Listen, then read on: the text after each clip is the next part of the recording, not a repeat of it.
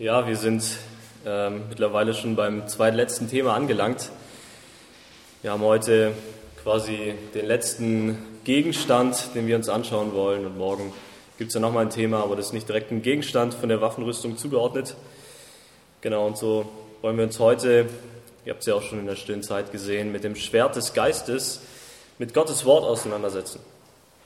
Wir haben uns angeschaut, was uns in diesem geistlichen Kampf, der uns bevorsteht oder in dem wir gerade stehen, ähm, was uns dort zur Verfügung steht und was wir quasi einsetzen können. Wir haben uns bisher eigentlich hauptsächlich nur Gegenstände, die zur Verteidigung dienen, angeschaut. Und ähm, heute ist es ein bisschen anders, denn heute haben wir zum ersten Mal quasi einen Gegenstand, mit dem wir aktiv kämpfen können. Bisher haben wir uns ähm, die, den Brustpanzer der Gerechtigkeit angeschaut, dann die Schuhe der Bereitschaft, das Großschild des Glaubens und der Helm der Gewissheit und den Gürtel der Wahrheit, das hören wir ja noch nach dem Jugendurlaub von Steff das Thema. Und abschließend kommt jetzt Paulus zu einem Gegenstand, mit dem wir wirklich kämpfen können. Ein Bestandteil dieser Waffenrüstung, mit dem wir angreifen können, mit dem wir sowohl angreifen als auch verteidigen können. Und vielleicht dachtest du dir bisher, schön und gut, dass Paulus uns all diese Gegenstände als, als Rüstung zur Hand gibt, aber um wirklich gewinnen zu können, um wirklich erfolgreich zu sein, brauchen wir ja irgendetwas, um zurückzuschlagen. Brauchen wir irgendwas, um gegen den Feind kämpfen zu können und nicht einfach nur die Schläge irgendwie ertragen zu können. Wir brauchen etwas, um aktiv zu werden.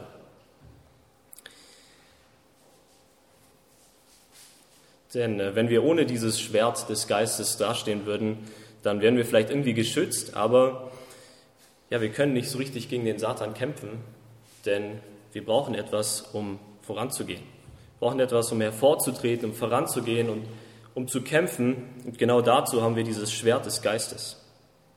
So lese ich nochmal kurz die Einstiegsverse aus Epheser 6, den Vers 17. Dort schreibt Paulus, setzt auch den Helm des der Gewissheit eures Heils auf und nehmt das Schwert des Geistes, das Wort Gottes, in die Hand. Paulus macht deutlich, uns steht ein Schwert zur Verfügung. Und er sagt auch, wem dieses Schwert eigentlich gehört. Es ist nämlich das Schwert des Geistes. Und wir dürfen dieses Schwert quasi verwenden. Wir dürfen es für diesen Kampf einsetzen. Und bei diesem Schwert handelt es sich nicht um ein ja, geschmiedetes Schwert aus Menschenhand, was irgendwie von Menschen hat geschliffen wurde, sondern der Text sagt es eigentlich schon deutlich, hey, es geht um ein geistliches Schwert. Es geht um ein geistliches Schwert für den geistlichen Kampf. Und so ist die Frage, hey, was ist also dieses Schwert, das wir einsetzen können? Die Antwort gibt uns ja auch schon der Text. Es ist Gottes Wort. Was Gott uns an die Hand gibt, ist fähig, dass wir diesen Kampf gegen die Finsternis gewinnen können.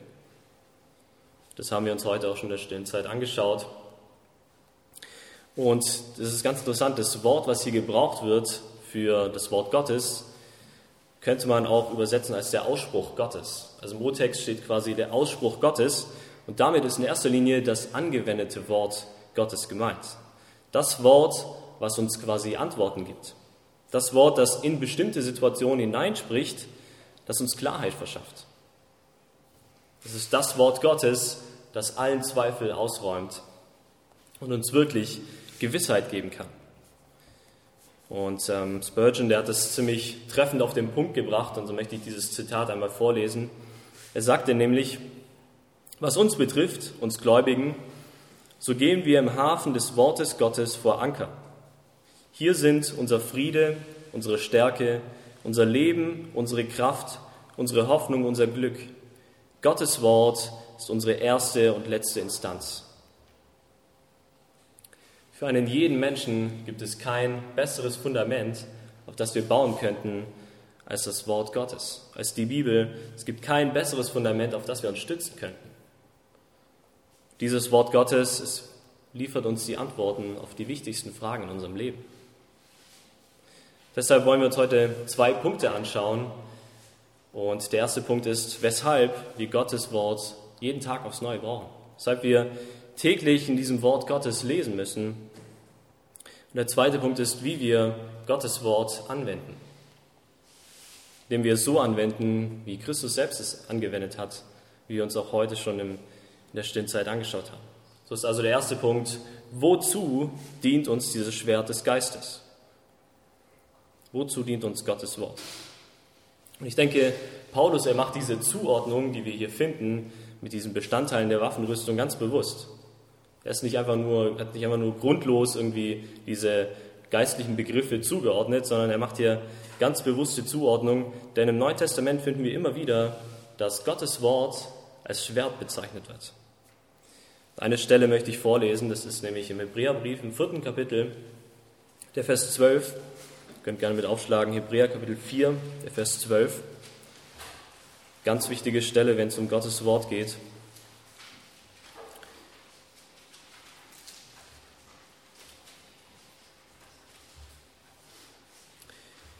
Hier steht nämlich, denn lebendig ist das Wort Gottes und wirkungskräftig und schärfer als jedes zweischneidige Schwert. Es dringt hindurch, bis es Seele und Geist, Gelenk und Mark scheidet, und es ist ein Richter über die Regungen und Gedanken des Herzens. Schreiber des Hebräerbriefs sagt also, Gottes Wort ist mächtig. Gottes Wort ist mächtig und es dringt in uns hinein, in unser Inneres und es deckt auf und es richtet. Gottes Wort zeigt uns in erster Linie unsere eigene Sünde, unsere eigene Schuld. Denn genau das ist, worauf wir als Sünder so selten kommen, nämlich dass wir wirklich verloren sind. Dass unser Zustand der ist, dass wir verlorene Sünder sind und keinen Zugang zu Gott haben. Und darauf macht uns Gottes Wort aufmerksam. Ich weiß nicht, ob dir das schon mal aufgefallen ist. Die meisten Menschen denken eigentlich ziemlich gut von sich selber. Grunde genommen denken die Menschen ziemlich gut von sich selbst. Und man selber hat ja eigentlich immer nur gute Absichten und gute Motive und keiner will willentlich jemand anderem schaden. Und wenn man mal ein schlechtes Wort sagt, dann eigentlich nur, weil der andere das dann irgendwie verdient hat oder weil die Umstände einen dazu gebracht haben. Aber irgendwie erkennen wir Menschen die Schuld bei uns selber ganz selten. Wir Menschen, wir sind wir sind unglaublich einfallsreich, wenn es darum geht, uns selber keiner Schuld bewusst zu werden. Wir finden ganz schnell Ausreden für die schlimmsten Taten, die wir begehen, weil wir gelernt haben, dass wir unser Gewissen irgendwie beruhigen müssen, dass wir unser Gewissen irgendwie übertönen müssen. Ich denke, auch wir als Christen, wir stehen in dieser Gefahr, dass wir eigentlich von unserem Wesen denken, dass wir ziemlich gut sind, dass wir eigentlich ganz gut sind. Wir sind selbstlos, wir sind mitfühlend und so sind wir unserer eigenen Schuld und Sünde ganz oft gar nicht bewusst. Genau hier, genau an dieser Stelle kommt Gottes Wort ins Spiel, denn es richtet unsere Gedanken und unsere Gesinnung des Herzens. Genauso wie wir es hier im Hebräerbrief gelesen haben. Gottes Wort, es hat die Kraft, unsere, uns unsere Sünde bewusst zu machen. Diejenigen, die regelmäßig im Gottesdienst sind, die haben mitgekriegt, dass Sammy jetzt schon eine ganze Weile über die Bergpredigt predigt. Und ähm, das ist die Stelle aus Matthäus 5, also Kapitel 5 bis 7. Und ich bin echt froh, dass darüber gepredigt wird, weil ich denke, dass gerade diese, diese Textstelle oder diese zwei, drei Kapitel ähm, ja nicht so die Lieblingskapitel von den, von den meisten sind. Es sind nicht gerade so die Kapitel, die leicht zu verdauen sind, denn äh, Jesus spricht hier Klartext. Jesus spricht hier Klartext und zwar über die bedingungslose Nachfolge. Er spricht über unsere Sünde, er spricht darüber, dass unsere Sünde schon im Herzen beginnt. Dass unsere Sünde nicht nur das ist, was wir nach außen hin zeigen, was die Menschen sehen, sondern dass unsere Sünde schon in unserem eigenen Herzen beginnt. Und wenn wir meinen, dass wir eigentlich ja ganz, ganz gute und gestandene Christen sind, dann brauchen wir eigentlich nur solche Textpassagen lesen, wie hier die Bergpredigt von Jesus. Und dann werden wir schnell merken, dass wir eigentlich ziemlich viel Sünde in unserem Herzen haben, dass wir eigentlich ziemlich ungehorsam Gott gegenüber sind. Erst durch das Lesen der Bibel, erst durch solche Abschnitte, die Klartext sprechen, werden wir uns unserer Sünde bewusst, werden uns die Augen geöffnet für das, was eigentlich offensichtlich ist, unsere eigene Schuld. Wir sind Sünder und wir verdienen dadurch die gerechte Strafe, nämlich den ewigen Tod.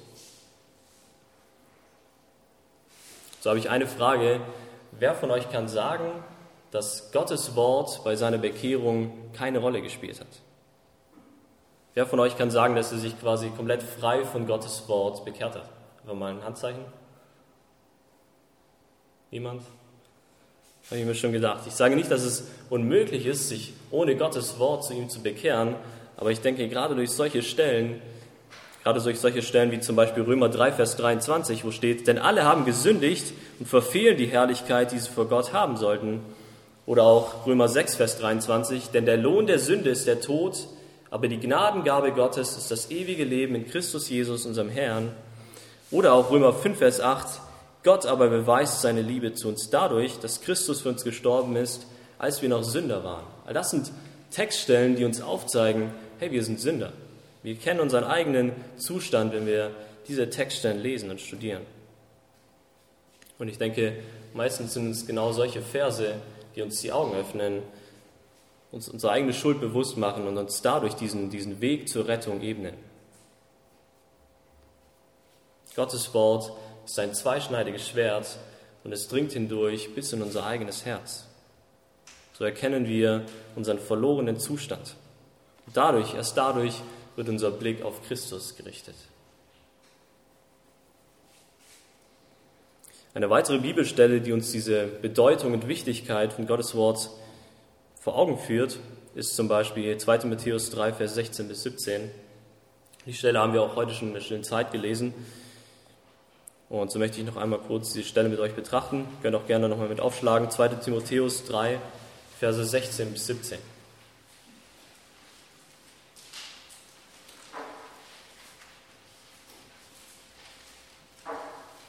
2. Timotheus 3, 16 bis 17. Hier steht nämlich, alle Schrift ist von Gott eingegeben und nützlich zur Belehrung, zur Überführung und zur Zurechtweisung, zur Erziehung in der, in der Gerechtigkeit, damit der Mensch Gottes ganz zubereitet sei, zu jedem guten Werk völlig ausgerüstet. Sie, ich denke, wir sind uns häufig gar nicht bewusst, welchen Reichtum wir in der Hand halten, wenn wir Gottes Wort lesen. Es ist nicht das, das Buch an und für sich. Es ist nicht, dass viele von euch schöne Bibeln haben mit einem Goldrand oder einem, einem guten Einband. Es geht vielmehr um die Worte, die darin stehen. Es geht vielmehr um den Wert dieser Worte Gottes, die darin enthalten sind. So legt die Schrift selbst Zeugnis von sich ab, dass jedes Wort, dass jeder Vers durch Gott, durch den lebendigen Gott eingegeben sind. Dass diese Worte an dem heutigen Tag, 2000 Jahre oder noch, noch mehr Jahre später, nachdem sie geschrieben wurden, immer noch nützlich und wertvoll für uns sind, für dein persönliches Leben für deinen geistlichen Kampf, für deine täglichen Herausforderungen. Die Frage ist, kannst du das glauben? Kannst du das im Glauben annehmen? Es ist Gottes Wort und es verliert nie an Gültigkeit.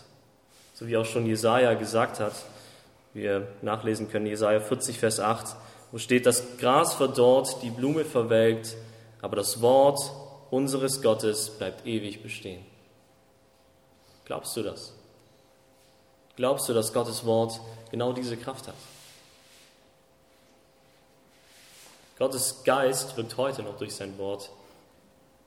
Und wenn wir es lesen, dann können wir, dann, dann wird uns Gottes Wort belehren und uns weise machen. Gottes Wort ist fähig, uns von unserer eigenen Schuld zu überführen, uns in der Gerechtigkeit Gottes zu erziehen, dass wir ihm wohlgefällig leben können. könnt euch bestimmt noch daran erinnern, äh, als Steff das erste Thema zur, zur Waffenrüstung gemacht hat, also diese Einleitung zur Waffenrüstung vor dem Jugendurlaub. Und er hat klar gemacht, dass wir als Christen eigentlich eine zentrale Aufgabe haben. Dass wir einen zentralen Auftrag haben und den eigentlich schon ja, seit der Erschaffung der Menschheit. Und weiß nicht, kann sich noch jemand an dieses Ziel erinnern? Also was ist der Auftrag, den wir als Menschen haben? Der Auftrag Gottes. Was würdet ihr sagen?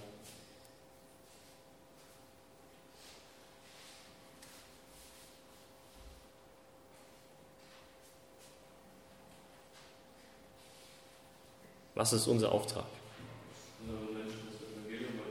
Ja. Ja, unter anderem. Also es ist darin mit inbegriffen. Was ist so das Hauptziel?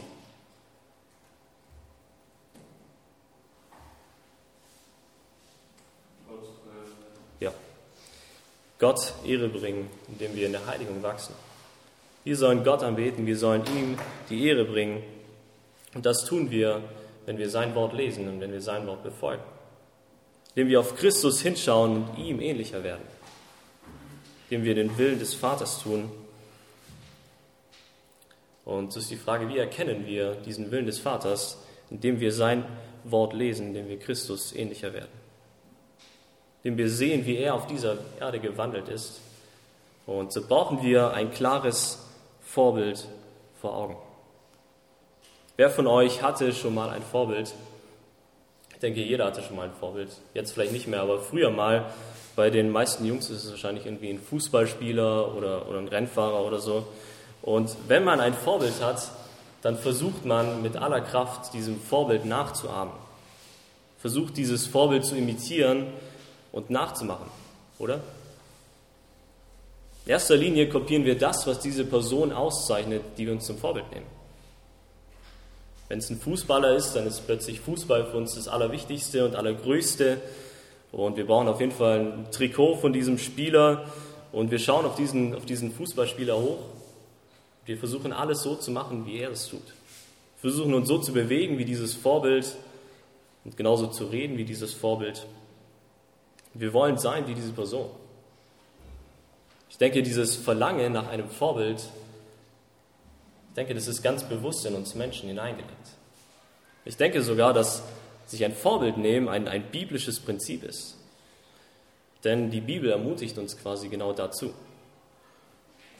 Wir sollen Vorbilder nachahmen. Zum Beispiel lesen wir das im Hebräerbrief im 11. Kapitel. Hier lesen wir von den sogenannten Glaubenshelden. Lesen wir von all diesen großen Männern Israels, wie sie im Vertrauen auf Gott gelebt haben.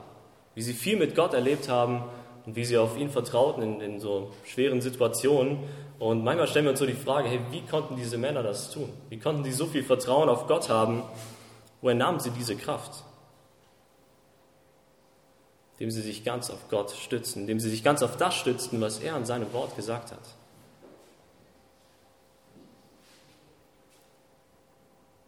So finden wir die Antwort im Hebräerbrief durch Glauben, dem sie ihren Blick auf Gott richteten, dem sie voll und ganz auf ihn vertrauten und nicht auf ihre eigene Kraft. Im zwölften Kapitel steht, da wir nun eine solche Wolke von Zeugen um uns haben, so lasst uns jede Last ablegen und die Sünde, die uns so leicht umstrickt, und lasst uns mit Ausdauer laufen in dem Kampf, der vor uns liegt. Der Text sagt uns, macht euch genau diese, diese Menschen, diese großen Männer zum Vorbild. Lasst euch davon ermutigen und so wie sie gekämpft haben, so wie sie fest im, in diesem Kampf standen und mit Ausdauer gegen Sünde und Zweifel und Versuchungen und gegen den Satan gekämpft haben, genauso sollt auch ihr kämpfen.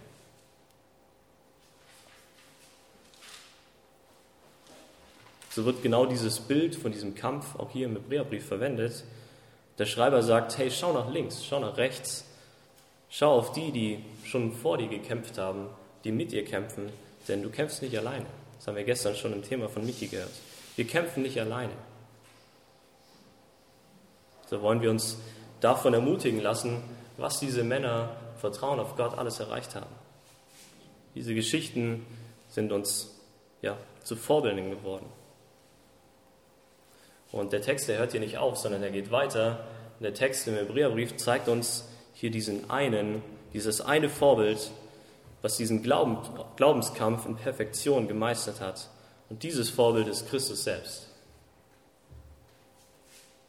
Hier wird der Schreiber noch deutlicher und er sagt quasi die Art und Weise, wie wir kämpfen sollen. In Vers 2, Hebräer 12, Vers 2, indem wir hinschauen auf Jesus, den Anfänger und Vollender des Glaubens.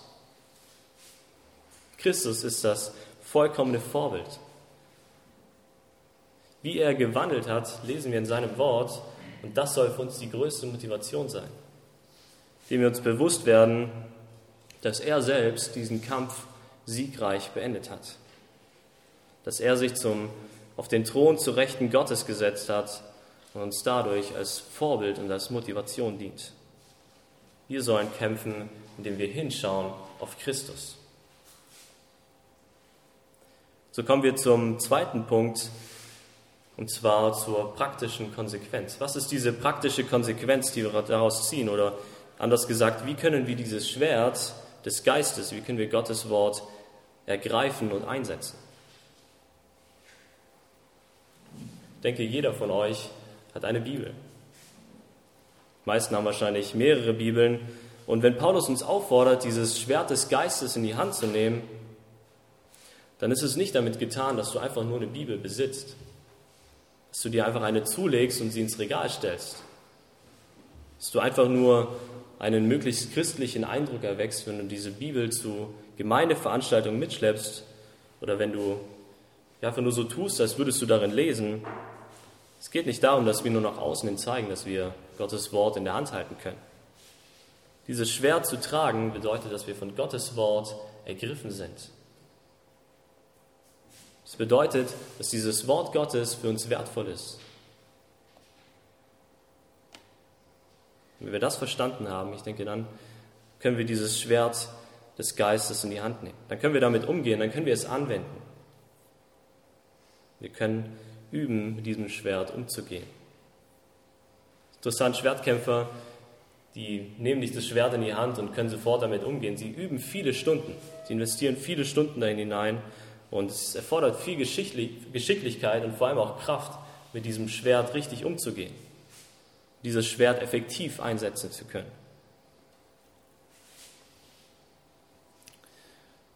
Wenn wir dieses geistliche Schwert in die Hand nehmen, wenn wir mit Gottes Wort umgehen, dann bedeutet das, dass wir täglich darin lesen, dass wir täglich darin Gottes Willen suchen. So, so wie, die, wie die Juden von Beröa das gemacht haben. Viele kennen vielleicht die Stelle aus der Apostelgeschichte, wo geschrieben steht, dass sie dieses Evangelium, das Paulus ihnen gebracht hat, dass sie es bereitwillig aufgenommen haben und dass sie täglich darin geforscht haben in den Schriften, ob das, was Paulus gesagt hat, wahr ist. Das auch zu den Schriften passt und so suchten sie täglich darin und forschten darin.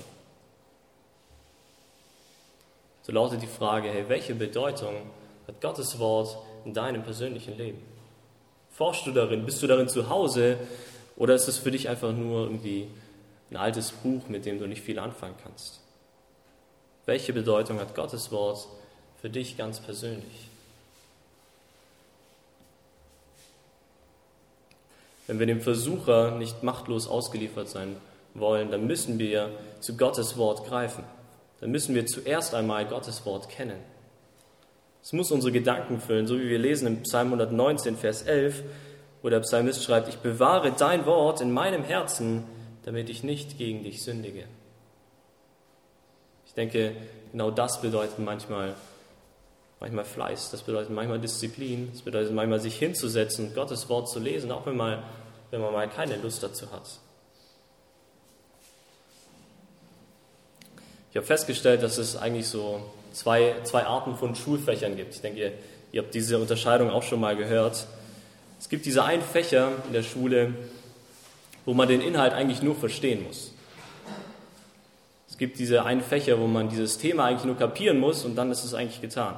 Und diese Naturwissenschaften wie Mathe, Physik und Chemie, und da muss man nicht viel können, man muss es einfach nur verstanden haben. Dann gibt es diese Fächer, wo man sich wirklich hinsetzen muss und, und büffeln muss, wo man richtig auswendig lernen muss, so richtige Fleißfächer wie, wie Biologie oder Erdkunde oder auch ja, sämtliche Sprachen. Und ich denke, meistens liegt uns Menschen eigentlich nur eine Art von, von, von diesen Schulfächern. Und gerade in dieser Art sind wir dann meistens auch besonders gut. Und ich weiß noch damals von meiner Schulzeit, wie ich ähm, am Abend vor der Klassenarbeit dran gesessen bin und versucht habe, irgendwie diesen Unterrichtsstoff von diesen Fleißfächern in meinen Kopf zu prügeln und ganz oft auch daran gescheitert bin, weil ich viel zu spät angefangen habe zu lernen. Und ähm, unsere Lehrer haben immer, haben immer eine Sache gesagt, ich glaube schon ab der Grundschule an. Die haben immer gesagt, hey, wenn ich dir zu diesem Thema eine Frage stelle, dann muss die Antwort wie aus der Pistole geschossen kommen. Oder die haben immer gesagt, hey, wenn ich dich das um 12 Uhr nachts frage, dann musst du die Antwort sofort parat haben. Ich denke, ihr müsstet euch wahrscheinlich sowas auch von euren Lehrern immer wieder anhören. Denn es gibt bestimmte Sachen, mit denen wir uns intensiv beschäftigen, dem wir uns ja viel auseinandersetzen, die wir oft gelesen haben und diese Dinge sind dann förmlich in unser Gedächtnis eingebrannt. Und Gottes Wort sagt, dass genau das mit seinem Wort in unserem Herzen passieren muss. Dass es eingebrannt ist, dass es unser gesamtes Denken einnimmt, sodass wir auch wirklich gerüstet sind und in diesen Anfechtungen, in dieser Gefahr, in der Versuchung Gottes Wort parat haben. Dass wir Gottes Wort griffbereit haben und uns damit verteidigen können. Wir brauchen Gottes Wort, damit dadurch unser Verstand geschärft wird. Dass wir erkennen, wo die Gefahren sind. Damit wir vor allem auch erkennen, auf welche Art und Weise Satan uns zu locken versucht. Damit wir diese Dinge oder diese Versuchungen genau so beurteilen können, wie Gott selbst sie beurteilt. So ist im zweiten Schritt wichtig, dass wir Gottes Wort nicht einfach nur kennen, dass wir es in unserem Kopf abgespeichert haben, sondern dass wir es auch verstehen und begreifen. Wir müssen Gottes Wort verstehen und begreifen. Sieh, ich denke, der Teufel versucht uns nicht immer durch offensichtliche Lüge zu verführen. Ich denke, ganz oft sind es Halbwahrheiten, mit denen Satan uns versucht zu verführen und ganz oft sind es Dinge, die in unser christliches Denken eigentlich so halbwegs gut reinpassen. Dass wir es eigentlich gar nicht so richtig erkennen können. Und deswegen, wenn wir diese falsche Lehre erkennen wollen, müssen wir Gottes Wort studieren. Wir müssen fest darin sein. Wir müssen genau wissen, was Gott, Gott in seinem Wort von sich selber sagt. Wie wir es auch gestern schon im Thema von Michi gehört haben, wie diese Schlange zu Eva kommt und wie sie ganz kritisch fragt, hey, hat Gott das wirklich gesagt? Hat Gott das wirklich gesagt? Und so stellt uns Satan immer wieder auch diese Frage, hat Gott das wirklich versprochen in seinem Wort? Dann müssen wir sagen können, ja, ja, Gott hat es versprochen, Gott hat es gesagt und deshalb gilt es auch für uns.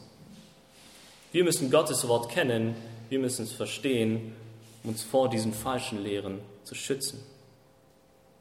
Wir brauchen dieses Verständnis für die gesamte Schrift können uns nicht einfach nur einzelne Verse herauspicken und die irgendwie auf unser Leben anwenden, sondern es geht darum, dass wir Gottes Wort in der gesamten Fülle verstehen.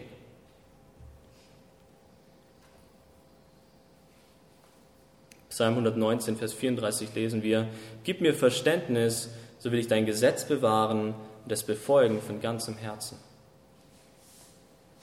So lautet der letzte Schritt von dieser praktischen Anwendung, lerne die Schrift auf dich selbst anzuwenden. Lerne die Schrift auf dich selbst anzuwenden. Ich denke, wir können uns in Gottes Wort gut auskennen. Wir können viele gute Ratschläge erteilen. Aber ich denke, all das nützt nichts, wenn wir Gottes Wort nicht auf uns selber anwenden. Wenn wir es nicht auf unser eigenes Herz anwenden. Und wenn wir unser eigenes Leben nicht in diesem Licht der Heiligen Schrift prüfen. Denke, genau das können wir nur tun, wenn der Geist uns dazu die Augen öffnet. Spurgeon, er beschreibt es in seinem Buch, das heißt, es steht geschrieben, dort schreibt er, das Wort Gottes ohne den Heiligen Geist wird euch von keinem Nutzen sein. Wenn ihr ein Buch nicht versteht, kennt ihr den besten Weg, seinen Inhalt zu begreifen, nämlich ihr schreibt an den Verfasser und fragt ihn, was er meint. Wenn ihr ein Buch lest, wenn ihr ein Buch zu lesen habt und der Verfasser für euch, für euch stets zugänglich ist, braucht ihr nicht zu klagen, dass ihr es nicht verstehen könnt. Der Heilige Geist ist gekommen, um immer bei euch zu bleiben. Forscht in der Schrift, aber bittet um das Licht des Geistes und lebt unter seinem Einfluss. Ich habe mich noch an eine Begebenheit erinnern in der Schule damals. Da ging es irgendwie ja, so zwischen dem Unterricht irgendwie um die Bibel und da meinte der Lehrer, ich weiß nicht mehr den genauen Wortlaut, aber er hat irgendwie gesagt, ja, ich, ich habe die, die Bibel schon einmal durchgelesen, ich habe ich hab schon alles, alles verstanden und es ist irgendwie nichts Besonderes, es ist ein Buch wie jedes andere. Und für mich war das irgendwie in dem Moment echt, echt schwer anzunehmen, so, dass jemand Gottes Wort liest und, und irgendwie gar nicht ergriffen ist davon und wie völlig kalt bleibt. Aber ich denke, genau das bestätigt nochmal, dass wir Gottes Geist brauchen, um sein Wort zu verstehen. Dass wir Gottes Geist brauchen, dass er zu uns sprechen kann, indem wir sein Wort lesen. Ich denke, wir können Menschen nicht bekehren. Es geht nur durch Gottes Geist. Wir können nicht einfach irgendwelchen Menschen irgendwelche Bibelstellen an den Kopf werfen und erwarten, dass sie sich bekehren. Ein Gott selbst muss diese Umkehr hervorbringen. So muss dieses Schwert des Geistes zunächst unser eigenes Herz durchbohren und verändern. Wir müssen es begreifen und annehmen können. Gottes Geist muss wirken, dass sein Wort nicht einfach nur irgendwie ein Wunschdenken wird oder irgendwie eine Gesellschaftsmoral oder so, sondern dass es ja wirklich seine ganze Kraft entfalten kann und uns verändern kann. Dass Gottes Wort uns überführt und zurechtweist. In unserer stillen Zeit heute haben wir uns angeschaut, dass Jesus genau das in Perfektion ausgeführt hat. Er kannte die Schrift, er war darin zu Hause. Er kannte sie auswendig, er hat die Schrift verstanden. Und vor allem hat er diese Schrift auf sich selber angewendet, auf seine Situation. Und was wir sehen, ist, dass er genau dadurch den Satan besiegt hat. Dass er genau dadurch siegreich hervorging. So hoffe ich, dass wir ja alle zu dieser Erkenntnis kommen, dass dieses Buch ja eigentlich eine noch viel zu kleine Rolle in unserem Leben spielt. Und dass wir bereit sind, genau das zu ändern. Dass wir bereit sind, Gottes Wort zu suchen und zu forschen, um wirklich gerüstet sein, gerüstet zu sein für den Kampf. Dass wir feststehen im Glauben, für den Kampf gerüstet sind. Amen. Wir machen eine Gebetsgemeinschaft und ich mache dann den Abschluss. Danke, Vater, dass wir ja nicht mit stumpfen Waffen kämpfen müssen, sondern dass du uns dein Wort an die Hand gibst.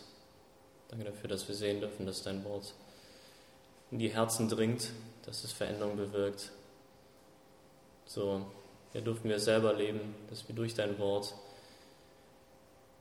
ja, unsere eigene Sünde erkennen durften, dass wir durch dein Wort kennen durften, in welchem verlorenen Zustand wir sind, wie sehr wir deine Gnade brauchen. Und so hast du uns den Weg der Rettung gezeigt. So hast du uns auch gezeigt, wie wir durch dein Wort, indem wir es anwenden, indem wir es verstehen, indem wir es ja, in unserem Kopf haben, dass wir dadurch auch wirklich fähig sind, gegen den Feind, gegen die Versuchungen, gegen die Sünde anzukämpfen. So danke ich dir dafür, dass du uns ja, einfach diese Waffenrüstung an die Hand gibst, dass wir gerüstet sind und ähm, ausgerüstet sind für den Kampf.